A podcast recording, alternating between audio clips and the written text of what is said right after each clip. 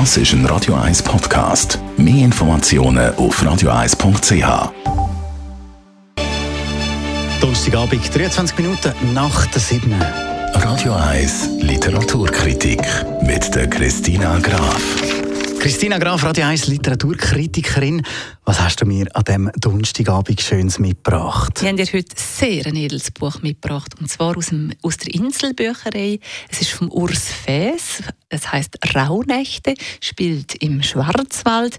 Der Urs Fäs ist ein Schweizer Schriftsteller, ist 1947 geboren und schafft und lebt in Zürich. Und er ist schon vielfach ausgezeichnet worden für seine Werke.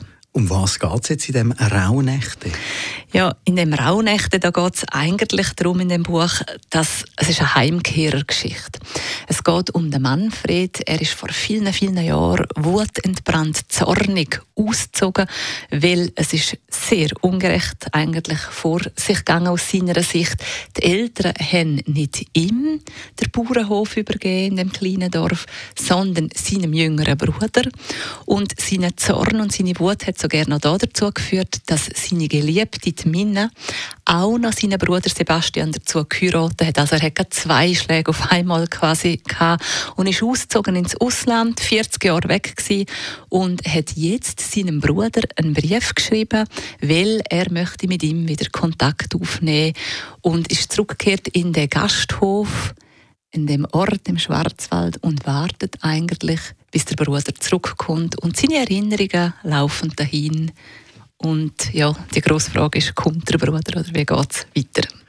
Und wie fällt deine Kritik aus zu diesem Heimkehrroman? Das ist wundervoll. Es sind nur 80 Seiten. Es hat noch Bilder dazu von der Nanne Meyer, die passen perfekt zum Text.